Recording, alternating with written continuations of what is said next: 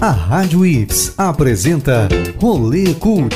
Cultura, atualidade, eventos e produções sergipanas. Um espaço para sua produção.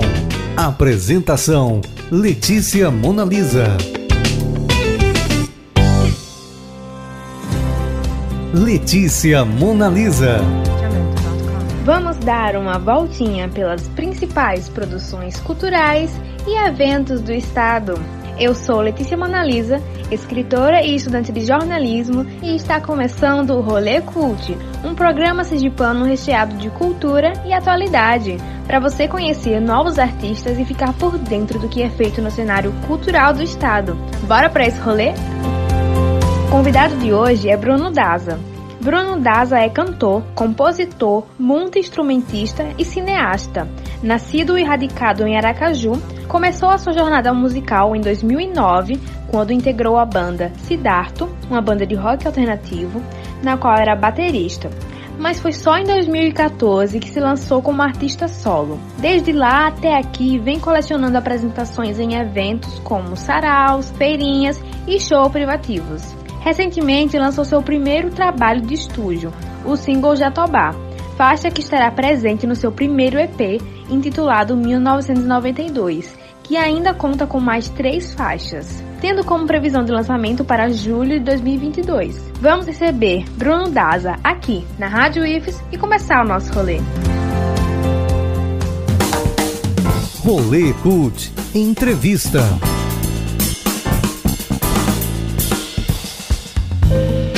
E aí, Bruno Daza, é uma honra te receber aqui no Rolê Cult. E aí, como é que você tá? Olá, tudo suave. E com você? Desde 2014 você está aí na ativa, né, na música. Conta pra gente como foi a sua trajetória. Antes disso você foi baterista de uma banda, né? Agora você é um artista solo. Então conta pra gente toda a sua trajetória na música. Então, né, eu comecei com, com a banda com meus amigos do ensino médio. A gente estava no segundo ano e queríamos tocar, queríamos criar uma banda, ninguém sabia tocar nada, e aí cada um escolheu um instrumento. E ah, vamos tocar. Começamos a ensaiar, eu comecei a aprender a tocar bateria, que foi o primeiro instrumento que eu comecei a aprender, né? E aí a gente começou a ensaiar, criar músicas. De repente a gente já estava começando a tocar nas festas undergrounds que tinha. E dessas brincadeiras a gente conseguiu até gravar um EP, só que não colocamos no ar. Acho que a banda acabou em 2012. A gente tentou fazer outra banda com outra vocalista, mas acho que acho não, né? Não vingou também, mas demorou menos tempo. E em 2014 eu decidi continuar. Tipo, pensei, ah, gosto de música, vou continuar, vou me arriscar aqui cantando também, que era algo que eu não fazia. Aí comecei a compor e comecei a cantar, me juntar com outro pessoal e criar eventos para poder cantar. E comecei a receber convites para tocar em outros eventos. E desde então eu vim tentando criar algum nome, algum alguma identidade pra, sei lá, continuar tocando, né? Continuar na música. De lá pra cá eu gravei algumas músicas é, de forma mais, mais amadora, uma forma mais experimental. Algumas pessoas tiveram acesso a elas, outras não. E fui acumulando, né? Algumas experiências de apresentações. Agora, no final de 2019, foi que eu parei e falei, não, deixa eu fazer pelo menos isso aqui, algo mais sério e gravei, comecei a gravar na verdade o meu, o meu EP e terminei agora em 2022. Teve esse gap, né, por causa da, da pandemia. Além de interpretar e escrever suas próprias músicas, você também toca alguns instrumentos. Então, como funciona a sua participação, é, seja em um single, seja nesse seu novo EP que vem aí, né? Como funciona a sua participação? Você, você gosta de estar tá envolvido em todo o processo? Como é?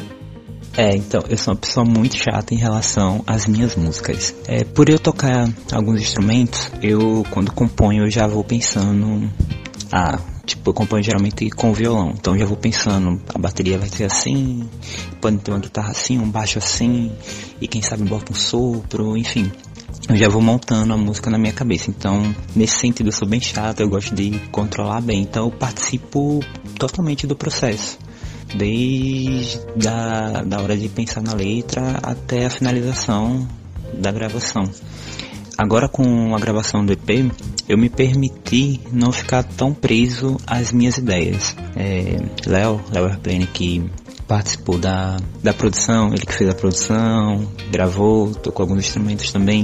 Enfim, ele é o mago do, da música daqui de Sergipe. É, eu me permiti jogar as ideias para tanto para Léo, como ele estava produzindo e a gente conversando, indo criando como ia ficar os arranjos, como também para Kelvin, que é o baterista que nos acompanhou nas faixas.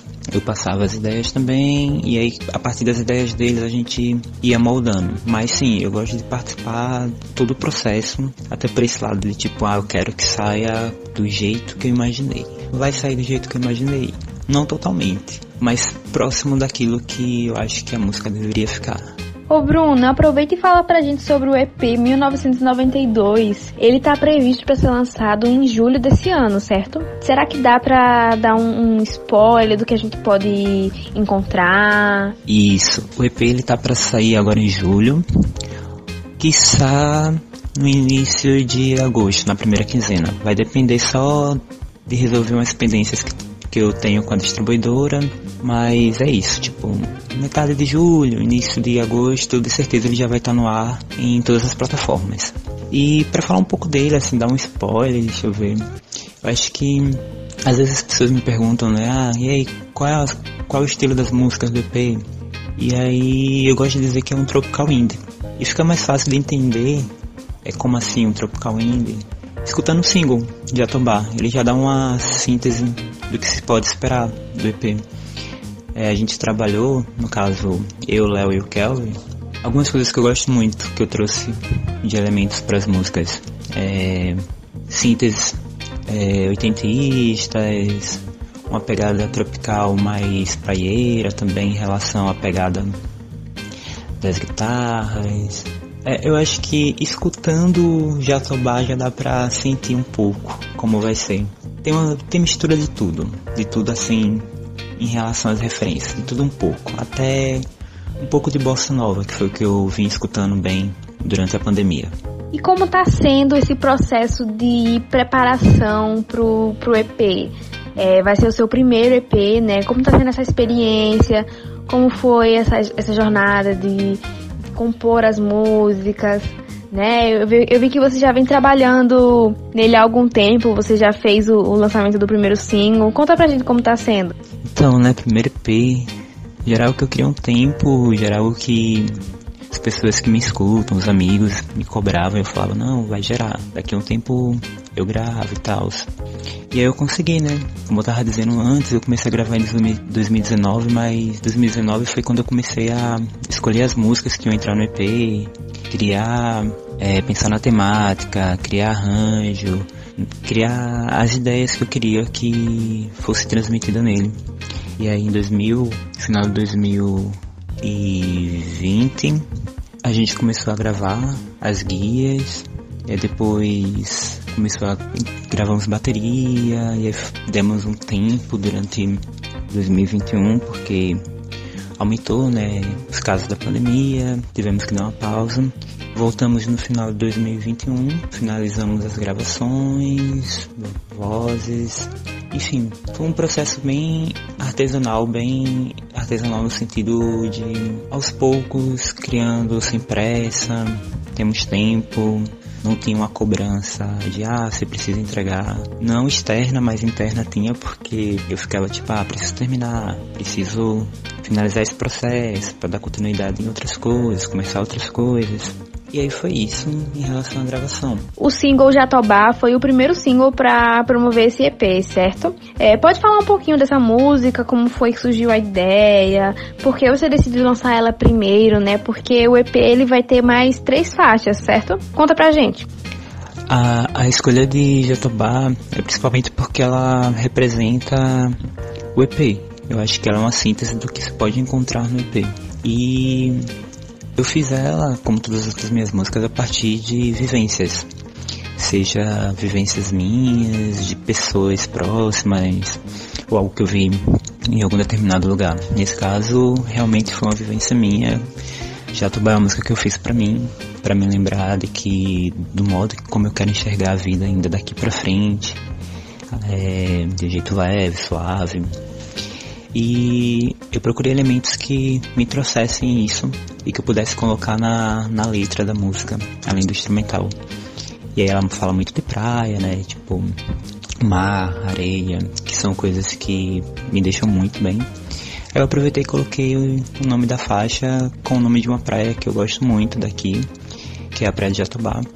Sei lá, acho que ela encaixa bem, encaixa bem tudo que, que eu queria para poder mostrar no EP.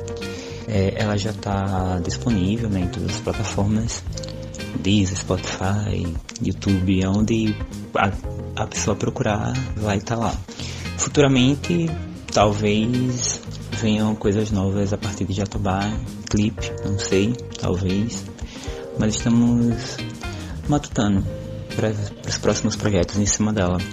É, sobre as outras três faixas, hum, são mais três no caso. É, a primeira que se chama Garota, a segunda Jatobá, a terceira que se chama Lusco Fusco e a quarta que se chama Novela Vague.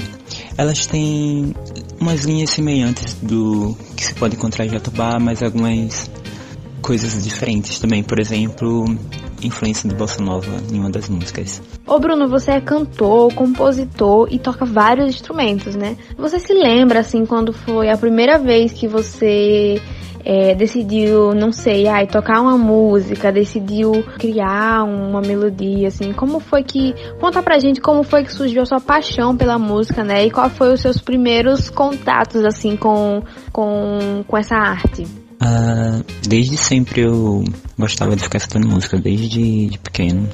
É, pegava CDs, fitas, MP3, tudo, tipo, sempre escutando música. Eu falo até que tudo que eu faço é escutando música. É tudo possível, né? É sempre escutando música. Em relação a tocar, a qual foi o meu primeiro contato foi realmente com a banda, que foi quando eu comecei a aprender a tocar bateria e violão ao mesmo tempo. Mas antes disso, guri, eu já brincava de ah, tô compondo aqui. E aí já tive bandas que nunca saíram do papel, bandas de metal, banda de de pagode, com letras assim, escritas e uma maior doideira. Mas contato, contato com música de sentar e tocar foi bem no início da banda mesmo. Quando eu comecei a tocar bateria e quando eu peguei violão para começar a aprender a tocar violão. E aí é isso. Acho que acho que é isso. A, inclusive a primeira música que eu toquei é a primeira música no violão, para ser mais específico, é a música que basicamente todo mundo começava na minha época, que era Que País é Esse? Acho que essa é a primeira memória que eu tenho de, ah, essa foi a primeira música que eu toquei.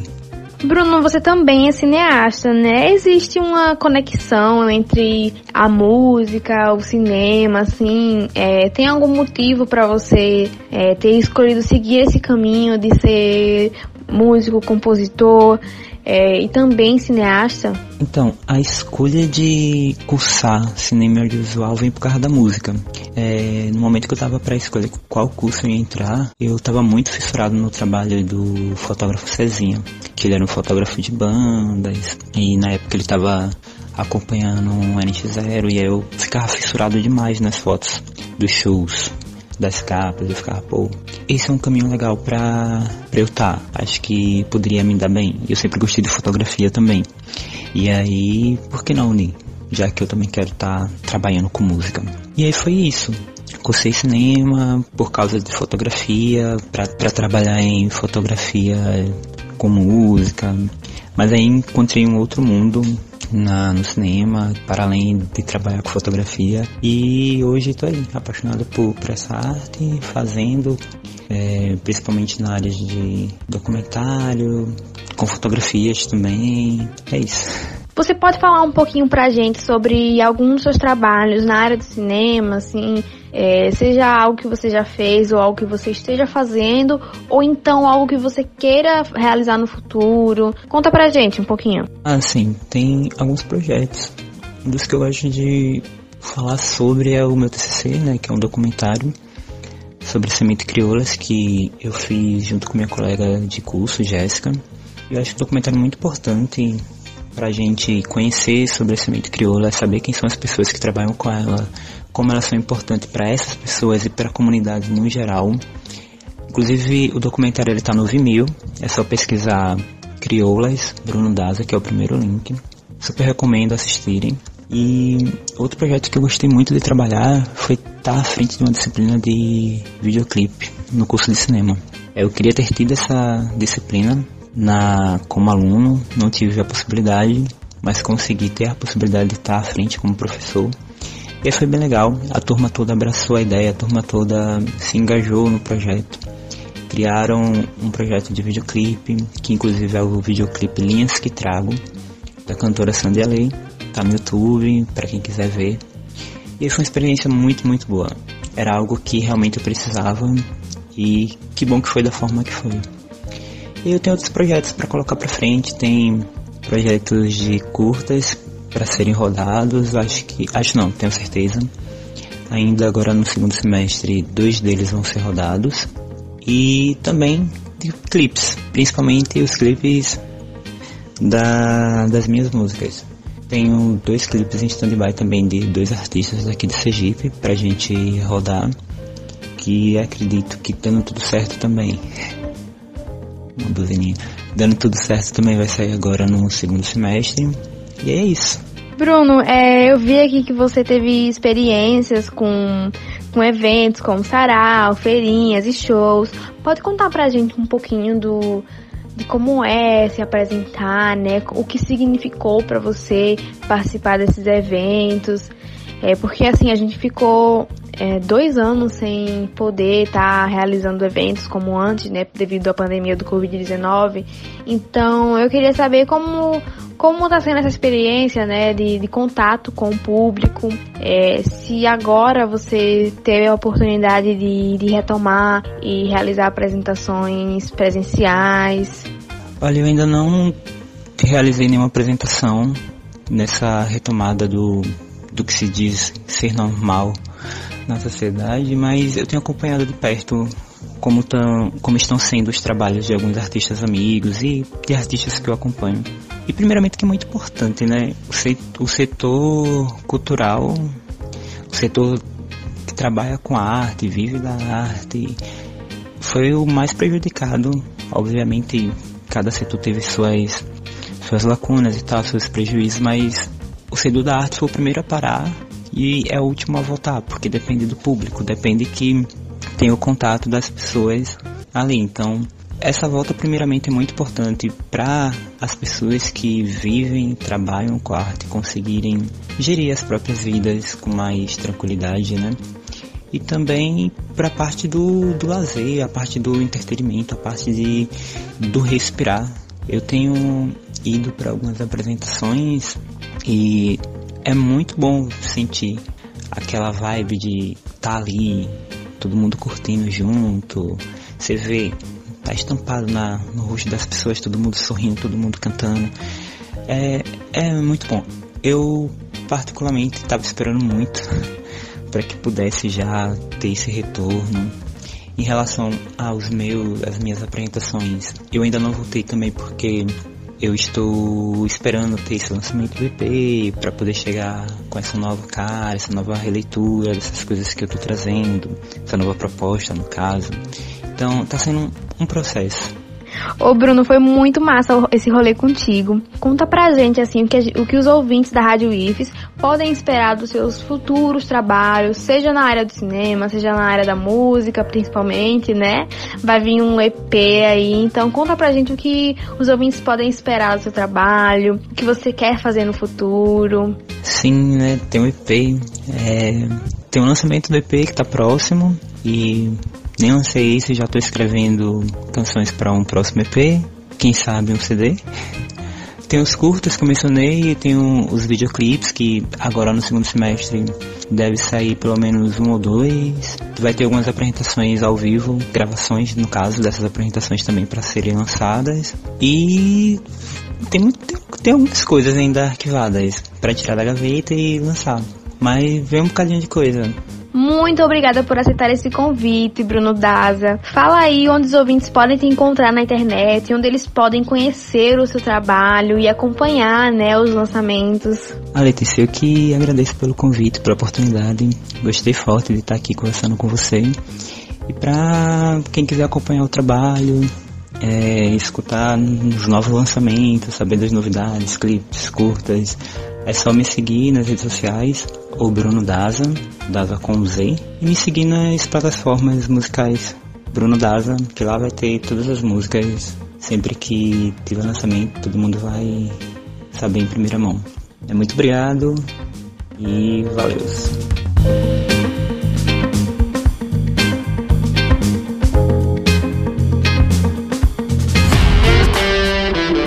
Estamos apresentando programa Rolê Cult.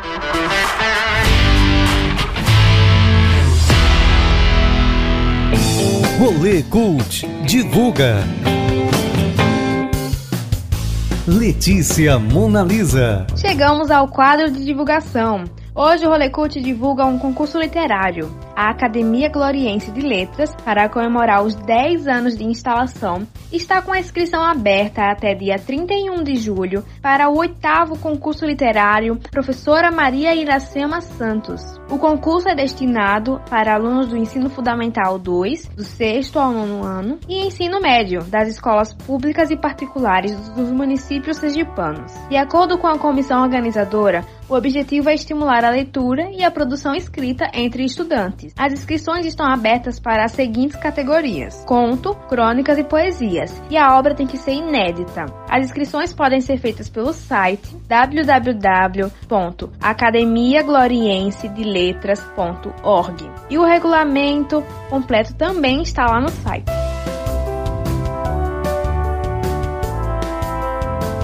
Programa Rolê Cult. O Rolê Cult está chegando ao fim, mas não deixe de ouvir a programação da Rádio IFES e interagir bastante com a gente nas redes sociais. Arroba Rádio IFES. Comenta lá o que você achou do programa, o que gostaria de ver por aqui e quem você acha que a gente deveria entrevistar. Você também pode participar do nosso quadro Divulga, mandando as informações da sua obra e um pouquinho da sua biografia. O Rolê Cult vai ao ar toda quarta-feira às 14 horas, com reprise às 20 horas. E você pode nos escutar sintonizando na Rádio IFES pelo site radio.ifes.edu.br ou então baixando o aplicativo da Rádio IFES no seu celular. Nós também estamos disponíveis nas principais plataformas de podcast e você pode me encontrar no Instagram, arroba Underline. E até o próximo Rolê Cult. Rádio IFES, uma rádio ligada em você.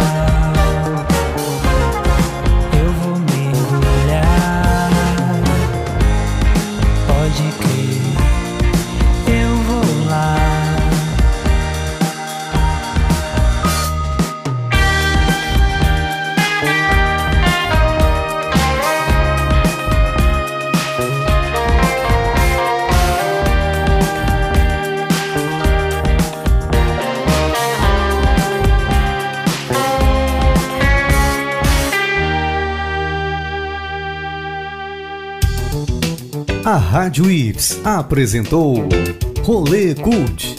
Continue em nossa sintonia. Rádio Ips, comunicação sem fronteiras.